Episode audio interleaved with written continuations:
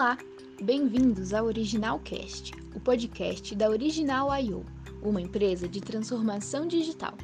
Eu sou Beatriz Lisboa e hoje ouviremos a palestra do nosso evento chamado CX Fashion, feita por Paulo César, Tiago Dowsley e Simone Sancho.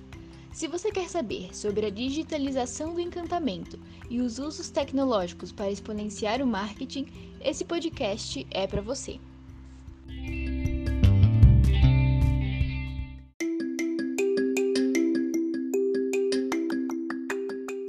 Muito boa tarde, pessoal. Tudo bom? Estou de volta aqui agora, dessa vez com o Thiago Dowsley, CDO do Grupo Soma, e Simone Sancho, diretora de marketing do Grupo Único, né, Imaginário Porque.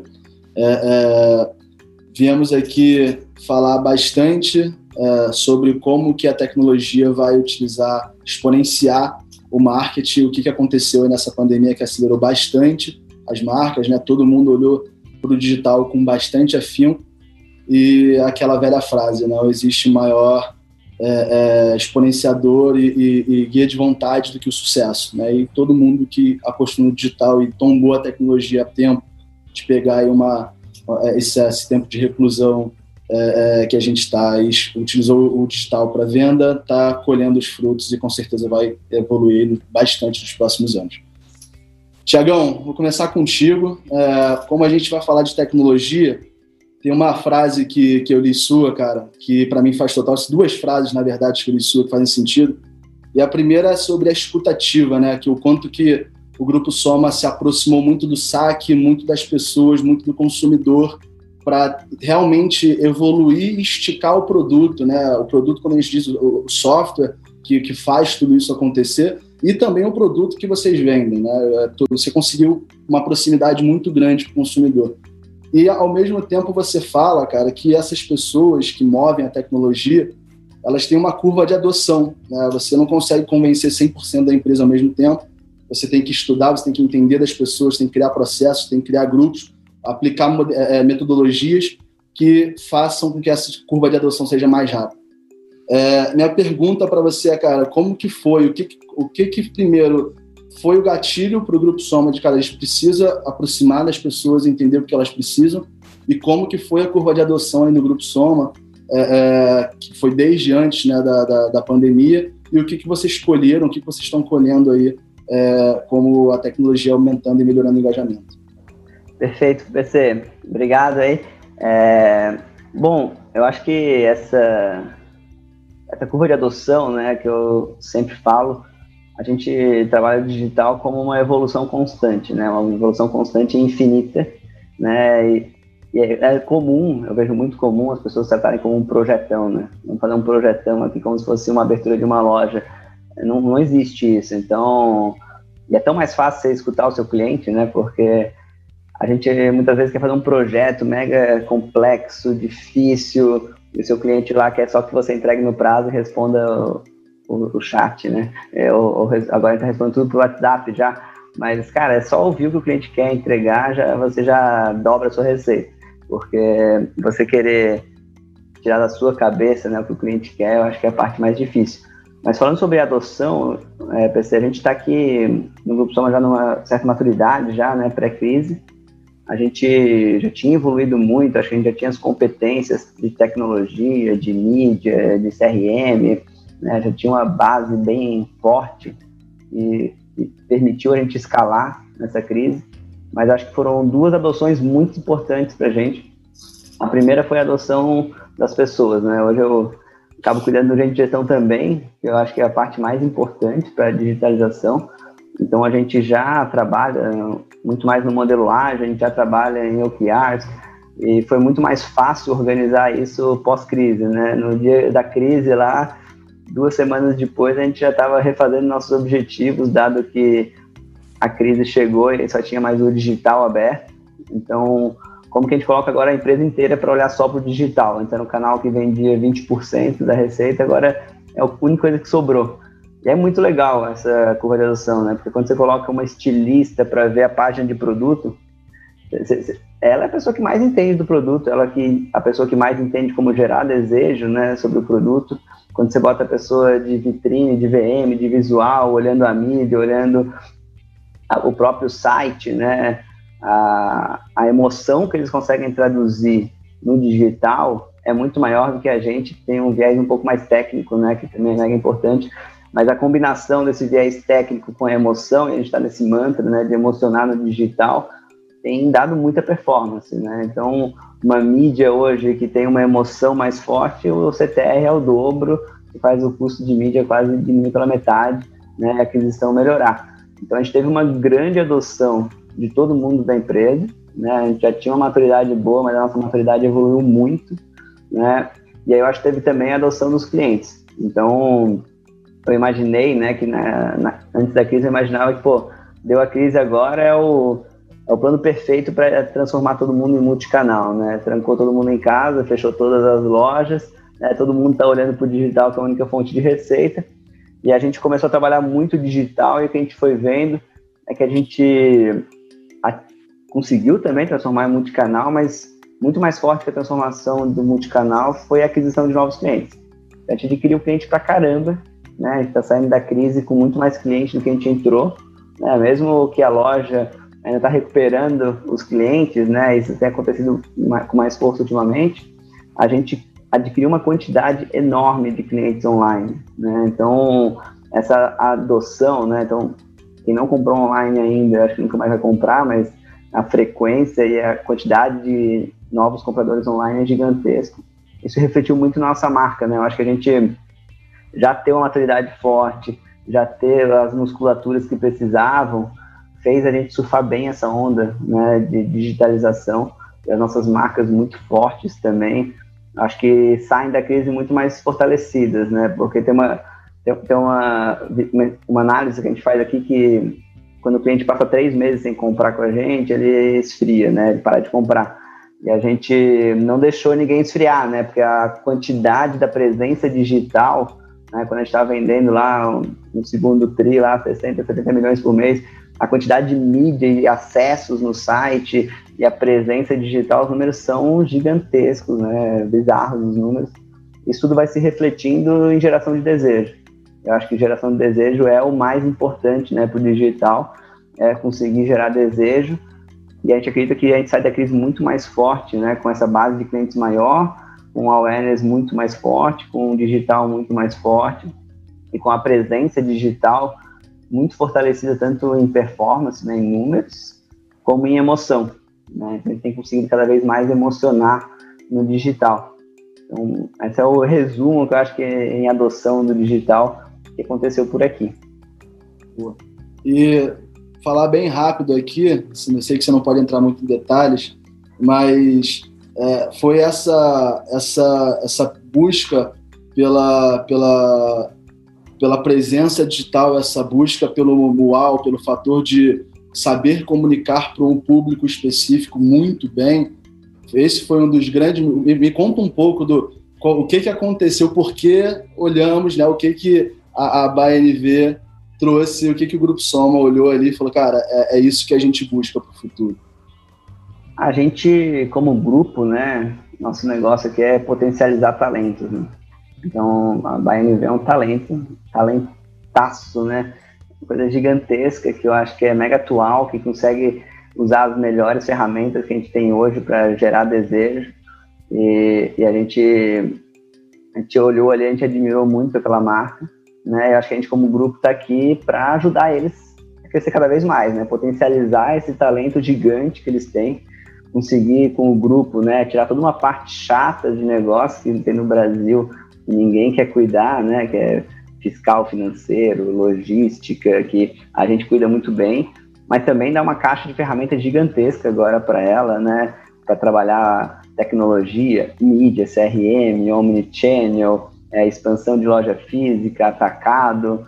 Então, acho que tá, tá, muito, muito conectado com o conceito do grupo, né? De pegar talentos criativos que geram desejo, que são um puta talento, né? Que nem a BNV, e a gente aqui com toda uma inteligência, estratégia, dinheiro, consiga potencializar ela, né? Eu acho que está muito animado aí com a nova associação A gente está bem animado no digital lá também. O pessoal do digital já estava de olho faz muito tempo ali e pedia, né?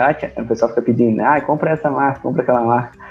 O pessoal do digital, do e-commerce, o que eles mais pediam, fala assim, cara, vamos juntar a BNV aí, eles são muito foda. Então acho que a gente como grupo vai conseguir ajudar muito eles a potencializar né, nesse mercado de moda, que é o que a gente entende mais. Boa. Muito parabéns, viu, cara? Fantástica, uma notícia muito boa aí, tanto para o varejo brasileiro quanto para o segmento de moda. Parabéns mesmo. Obrigado, obrigado.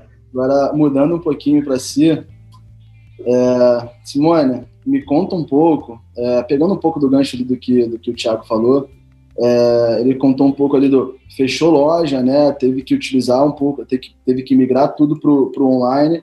É, mas quando a gente olha para o big picture, né, o que está acontecendo no mundo, desde 2018, 2019, a gente vê as pure players, né, a grande Amazon, Alibaba, JD, tudo que vieram realmente do digital, é, eles têm investido muito em loja física, né, experiências em loja física. É, é, é eu queria entender um pouco do que, que, o, que, que o grupo único, o que, que a, a Imaginário, por que, que são marcas que têm uma representatividade muito forte, uma marca muito forte né, é, pelo país como um todo. É, como que você como que você enxerga o papel né, da nova da nova loja física em todo esse ambiente, tanto de aquisição de novos clientes, quanto o contato com o próprio homem, né, quanto a relação é, a imaginar uma marca que vem de franquias, então como que foi isso tudo, como foi essa integração e como que você é, realmente pensam para o futuro das lojas físicas para esse relacionamento com o cliente? Como que a gente vai utilizar da, da força de marca para trazer esse novo cliente e, e, ele entender a experiência toda que é a Imaginário, que é a Piquet? Oi, Paulo, obrigada. Vamos estar com o Thiago aqui, dos grupos que a gente admira né, bastante. É, eu acho que contar um pouco da, da, da pandemia para o grupo, né, tanto para Imaginário quanto para Piquet, é, que são as duas maiores marcas. Né? A gente também tem a Casa Mind, que é uma marca de decoração. É, a verdade, a, a, a, transformação digital do grupo ela já vinha acontecendo há algum tempo, né? Desde o final de 2018, bastante acelerado em 2019, a ponto de ter chegado na Black Friday do ano passado e estar tá bastante preparado para viver esse momento, né? Diferente de, de varejistas comuns, aqui no grupo, um dos grandes desafios quando a gente fala de digitalização é o fato da gente ter as mais de 450 lojas aqui é, sendo geridas na ponta por um empreendedor, né, por um franqueado.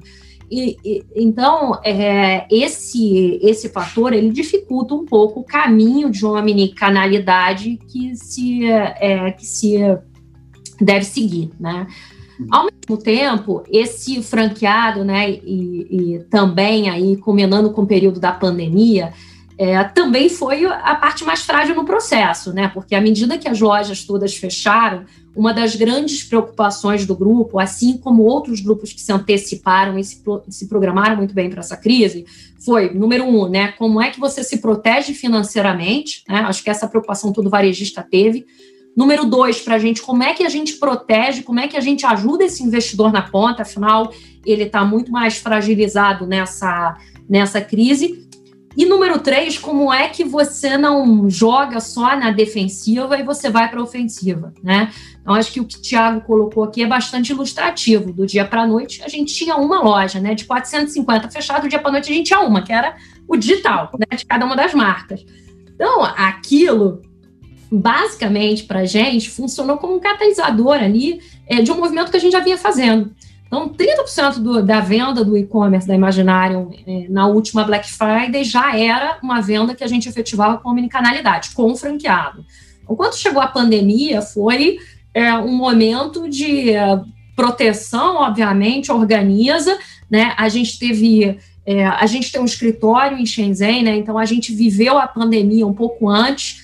Então, já em novembro, nossas 30 pessoas alocadas na China já viviam isso, então a gente já estava vivendo todo esse cenário da pandemia, isso nos permitiu ser um dos grupos varejistas aqui que se antecipou muito para a crise. Né? Então, no início de março, a gente já tinha um plano desenhado. E aí, a partir desse plano, a gente potencializou absurdamente o digital. Então, como o Tiago colocou aqui, é, de fato houve uma obrigação da digitalização, né? A gente fala que a pessoa dormiu analógica, acordou digitalizado, e nesse momento foi a grande oportunidade, não só é, de multiplicar o resultado da companhia. Né? O nosso mercado comparável crescia duas, três vezes, a gente fazia muito mais que isso, né? e chegou a bater as seis. É, obviamente, teve lojas que esse é o mais impressionante da digitalização e da omnicanalidade, né? Teve lojas que bateu mesmo semi-store na pandemia porque estava vendendo o omnicanal. Então, a gente acelerou esse processo como um todo. E aí, é, firmamos nosso pé é, como um dos grupos que trabalha omnicanalidade com franqueados, né? é, e, e, e, trabalha isso de uma maneira construtiva com esse empreendedor. Então, esse foi o grande ponto, né? Para linkar com o que você perguntou, né, eu acho que a pandemia, é, e também com o que o Thiago colocou anteriormente, é mais do que é, é trazer o cliente do off para o on, a gente trouxe muito cliente novo. Né? A gente tem segurança de dizer aí que muito mais de 70% dos clientes comprando conosco eram clientes novos. Eu não sei o que, que comprava no mercado, quem comprava, mas eram clientes novos. Né? Então, a plataforma digital se tornou realmente um caminho é, para amplificar essas marcas que já eram conhecidas no offline. E uma coisa aconteceu de maneira, e aí eu acredito que também para o Grupo Soma, né? Nesse momento que houve a obrigatoriedade da digitalização, as marcas que eram previamente muito conhecidas no mundo real, né, que a gente chama no mundo offline, elas obviamente ofereciam mais segurança para o cliente transacionar online, né? Então a gente viu isso, né? Então no momento em que em que as lojas estavam fechadas, as pessoas buscavam transacionar online, mas em parceiros de confiança. Com isso, a gente viu um movimento interessante, né? Os marketplaces que até então vinham ganhando share, vinham crescendo muitas vezes o e-commerce, obviamente cresceram, o mercado como um todo cresceu, mas a gente viu players de categorias específicas ganharem espaço, que é um pouco do que é, vem se discutindo, né? Então, o marketplace já vinha ganhando espaço, obviamente, mas o que aconteceu na pandemia foi que varejistas que não necessariamente estavam nesse jogo começaram a ganhar espaço, né? A ponto da gente ver até os marketplaces não necessariamente ganharem share, mas esses líderes de categoria atuarem com bastante confiança, tá? E acho para fechar esse raciocínio, para a gente, esse período, ele funcionou como um grande propulsor de crescimento, mas mais que isso, né? Ele permitiu é, é, é, entender que essas marcas muito pulsantes no offline têm uma aderência digital muito forte, a ponto de é, de nos permitir fazer movimentos mais agressivos nesse sentido, sabendo justamente que nos próximos meses aí a gente vai ter bastante consolidação e, e um movimento interessante de mercado. Eu diria que foi um pouco do resumo do que a gente viveu aqui, né? Obviamente, o mesmo viés aí do Thiago, é, tecnologia que para a gente serviu para humanizar. Né? Isso foi muito interessante, é, essa quebra de paradigma. Não sei se eu respondi tua pergunta. Total, total. Até mais um pouco. Deu uma aula aqui pra gente. É, foi, foi bem legal e realmente é um tema muito atual, né? A gente viu é, a, marketplaces como a própria Amazon, né? É, sustentando, perdendo share no e-commerce, né? Por mais que estejam é, crescendo, é, expandindo para o físico. Um momento completamente inverso, né? Como a gente falou antes. É o pure player, o cara que está ali, um grande gigante do digital, está expandindo para o físico, aplicando, tentando trazer um pouco desse awareness, né, de você passar na loja, confiar na marca, saber quem é o cara, é, que coisa que, pô, Imaginário e Grupo Soma Farm, Animal tem o awareness para dar e vender, né, é uma, são marcas fantásticas, sem fãs mesmo, né, e para linkar com isso, eu vou perguntar isso para os dois, tá? acho que a gente pode fazer um pouquinho em cada um, é, que é um pouco como que as marcas, como que vocês como grupo estão pensando realmente no mundo físico, né? A gente está falando de tecnologia digital. O, o, digital a gente já entende que ele não é ele, ele é uma palavra ali que tangibiliza o e-commerce, mas o digital ele está presente em toda a jornada do usuário, né? Seja no, no, no ponto físico, seja no, no, site, enfim, seja no, e-mail, no, na mídia social que ele vai ser é, é, refletido, que ele vai ser impactado. Mas como que vocês enxergam o físico, né? Fazendo, sendo o, o, um grande conquistar, agora pós-pandemia, né? A gente está falando agora de um momento pós, é, utilizando o espaço físico para ser um conquistador de novos clientes e como utilizar o próprio espaço físico para fazer o onboard, né? Desse cliente no ambiente da marca. Oi, você comprou esse vestido da Farm. Quem é você? Né? Você conhece a Farm? Olha isso tudo que a gente pode te oferecer. Né? Como que vocês imaginam isso como marca? Vamos lá, vamos, vamos a Simone primeiro e aí depois o Thiago. Simone, começa lá. Pô, tu faz isso muito bem, a gente admira aqui pra caramba, mas bora lá. É, eu acho que tem uma discussão que já vem de bastante tempo, que é essa coisa do espaço físico, né? Durante milhões de anos, vários anos, a gente é, passava aquela feira de varejo em Nova York e falava-se sobre o fim do varejo físico e como lidar e tudo mais. Acho que esse ano a discussão ela deu uma mudada no sentido de é, tem uma frase que eu escutei no evento que talvez tangibilize isso, que é um site qualquer um pode ter, uma loja física não tem muito mais para investir, né? Tem, tem muito mais para preocupar. O que eu quero dizer com isso, e que um investidor colocou lá na NRF esse ano, é que o, o digital, né, de fato, é, ele, ele tem que. É, é, os canais né, e a digitalização ela já é uma realidade na vida dos clientes. Né? O, que, o que a gente, como comerciante, eu não digo nem digital e nem dono da lojinha física, tem que fazer é se adaptar a essa nova tendência. E, de fato, as pessoas estão aficionadas por um atributo que é chamado conveniência. Então, você nem sabia que você não precisava tirar teu carro da garagem para comprar um negócio que não adiciona nada na tua vida, é, até o momento que lançaram o Rap, uh, o iFood, um bando de coisas que você começou a falar, não, isso aqui, peraí, escolher detergente, eu não preciso ir ao supermercado, escolher vinho, eu vou, mas detergente eu não preciso ir. É, não, não que as pessoas que gostem de escolher me julguem, mas é, tem é, processos que a conveniência é o que, que de fato prevalece, né? Nesse cenário, o espaço físico, ele naturalmente vai ser reinventado, né? Ele vai ganhar o, o, o atributo de, pô, para eu sair de casa, é, tem que valer a pena, né? E eu acho que a quarentena e a, o Covid acelerou isso. Né? Vocês observarem o que a gente está vivendo agora é uma tal de uma quarentena relativa. Né? Antes de sair de casa, você faz uma equação matemática para entender: será que vale a pena o risco que eu vou correr de encontrar pessoas, de estacionar meu carro, de dar para o manobrista para ir naquela loja para ver aquele produto? Ah, vale a pena porque no digital eu não consigo ver. Aqui eu faço link com o que o Thiago falou antes da humanização, né? E ele está absolutamente correto nesse mantra é, de como é que a gente como é que a gente é, emociona através do digital. Porque é justamente esse o diferencial é, que vai fazer essa equação valer a pena para o cliente, para o mundo físico. Né? Isso com quarentena ou sem quarentena. Acho que é um movimento que veio para ficar. Hoje em dia, é, para eu, eu sair de casa aqui, a equação tem que valer a pena. Assim, ah, eu vou lá, peraí, mas se o Thiago me mostra toda a roupa da Animais certinho, eu consigo provar e ver como vai ficar no meu corpo, eu não sei se eu quero me arriscar, né? Eu acho que, obviamente, esse movimento agora ele está um pouco é, impulsionado pela, pelo momento que a gente está vivendo, mas é algo que veio para ficar, que é o atributo da conveniência. Né?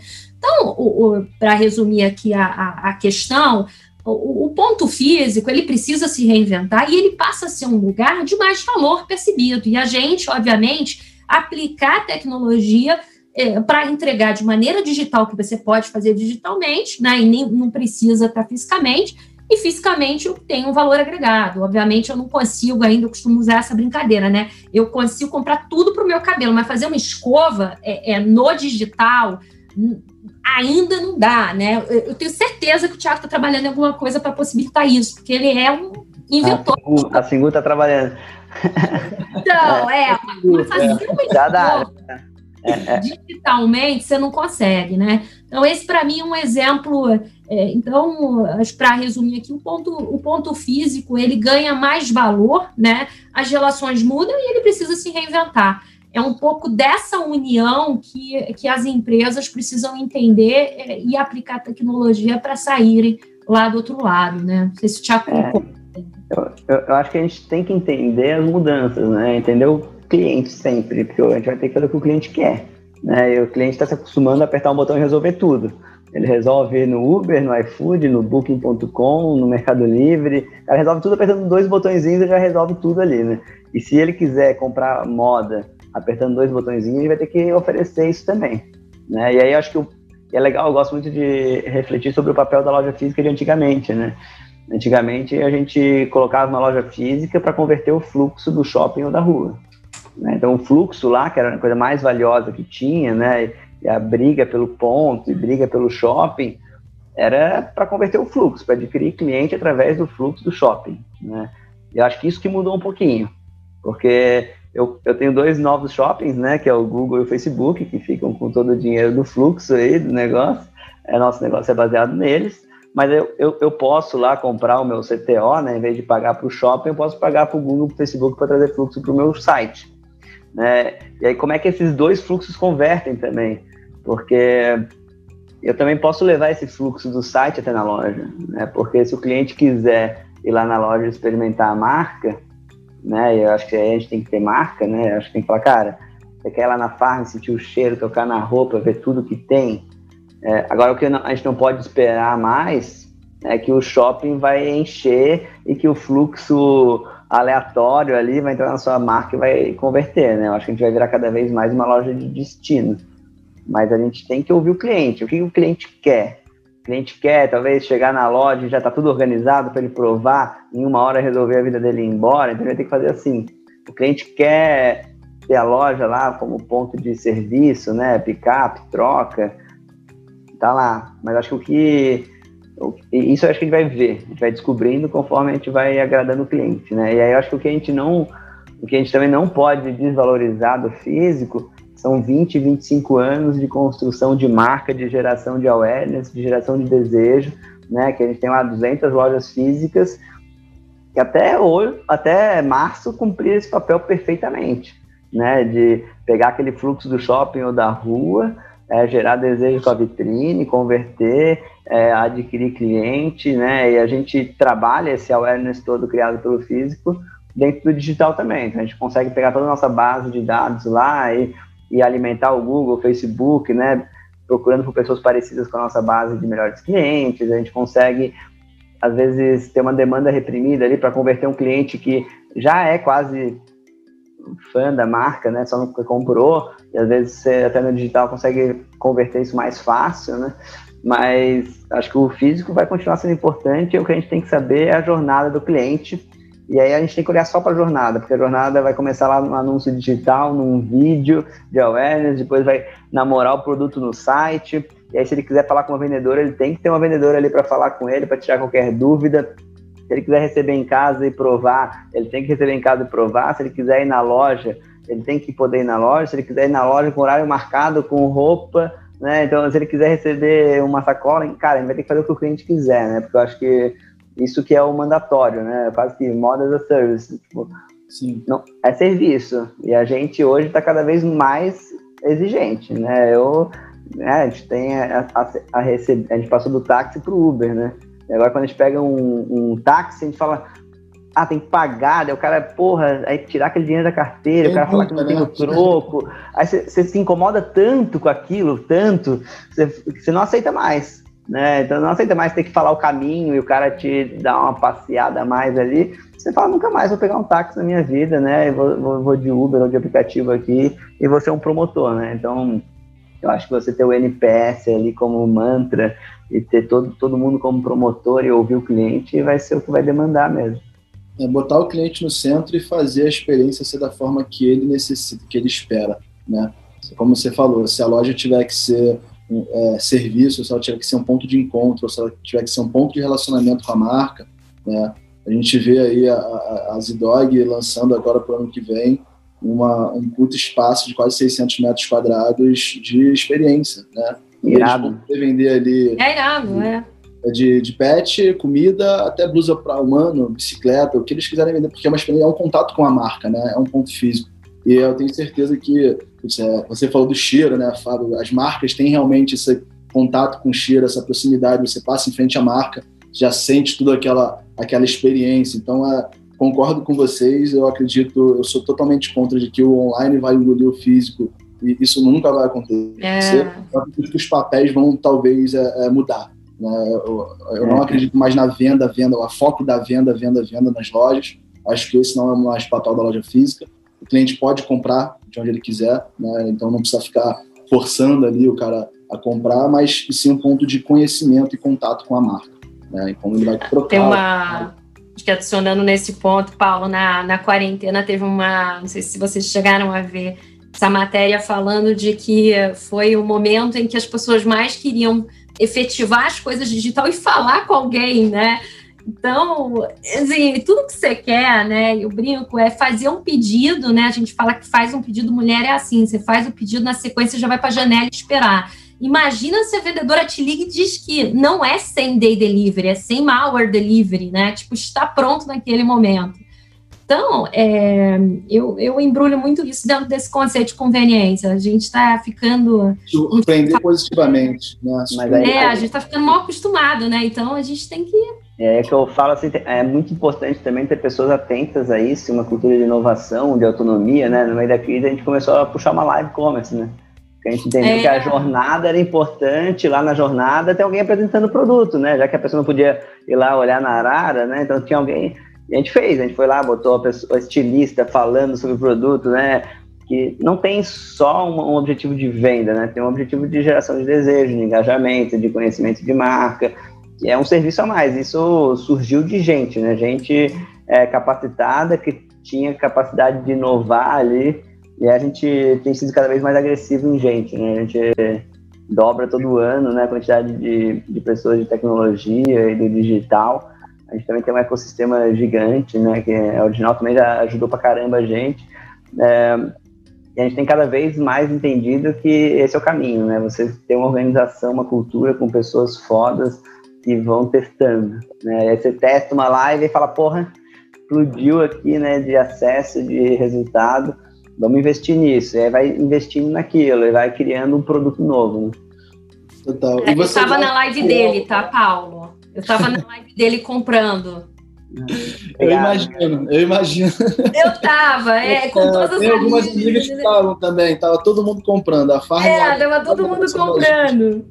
É, comprar virou entretenimento, né? Se você for ver. Passa tempo, né? Você faz um pouco dessa mudança de rotina, né? Você é. sai do dia a dia, você visita mesmo que digitalmente a loja, né? Você conhece um pouco mais o produto. E acho que é uma pergunta legal, talvez para a gente já ir encerrando, mas é, vocês acham que o live commerce é um, um trend topic passageiro, ou seja, ele, ele vai ser é, é, descontinuado de acordo aí com a liberação, ou vocês acham que isso vai continuar sendo tendência e cada vez mais, e aí, Tiagão, principalmente influencers, oi? É, é, vão utilizar de, desse artifício? Eu, eu, eu, eu acho que o cliente gostou, né? Então tem que fazer. É simples quanto isso. Acho, acho que talvez vai mudando o formatinho, vai mudando a frequência, né? Mas se o cliente gostou, deu engajamento, a gente vai fazer enquanto tiver engajamento. Eu acho, né? Voltando, né, no emocionar no digital, que é o mais difícil, né? Porque pô, o e-mail marketing já não emociona tanto. Agora uma live para quem gosta é, é emoção total, né? Então eu acho assim, é, ela, a live tem o seu papel na jornada de compra. Os clientes gostam, então a gente vai fazer. É, é tão simples quanto. Enquanto tiver tráfego, enquanto tiver uau pelo cliente, não tem por que parar. Simone, o que, que você é, acha? Eu, a gente experienciou também, não, acho que não tão elaborado quanto o Grupo Soma, e, e foi muito divertido, né? Acho que a quarentena realmente trouxe essa. Acho que cada, cada consumidor tem uma jornada, está no momento ou numa jornada distinta, né? Tem horas que você quer absoluta conveniência, tem horas que você quer realmente o entretenimento que você teria no ponto físico, né? Acho que os asiáticos foram, foram felizes em, em, em, usar essas ferramentas já há alguns anos, né? A gente, particularmente, acompanhava isso lá. É, eu acho que é uma tendência que, que veio para complementar, né? Eu não, não consigo dizer se é algo que que fica ou não fica, mas é, é, ao passo que você tem o shopping, né, o, o, o, digital shopping como entretenimento, nada mais divertido do que ter alguém interagindo com você, né? A gente fez essa experiência na Imaginário e era incrível, porque realmente as pessoas mandavam, queriam ver os produtos, especialmente em, nessa vertente de negócios que a gente tem, que são produtos curiosos, né? Então as pessoas É, a gente costuma dizer no físico que na, no shopping, né, a pessoa almoça, toma uma casquinha do McDonald's e passa no imaginário para ver os lançamentos, né, para se divertir. Então já era meio que uma experiência. Então é, a gente viu mais ou menos esse cenário no digital, né? Acho que é uma, é, é uma tendência, acho que é algo que, que deve é, ficar por mais algum tempo aí e, e, e deve complementar as diferentes jornadas. Essa é a minha visão. Pessoal, eu agradeço muito pelo tempo, por todo o conteúdo que a gente gerou aqui. Simone, muito obrigado pela tua presença mesmo, foi fantástico. Tiagão, mais uma vez parabéns aí pela aquisição, parabéns pela palestra, foi bem legal a troca aqui, trouxe muitos pontos interessantes. Agora a gente vai para um breve intervalo e daqui a pouquinho a gente está de volta. Obrigado, obrigado, pessoal. Obrigada, vou estar com vocês, gente.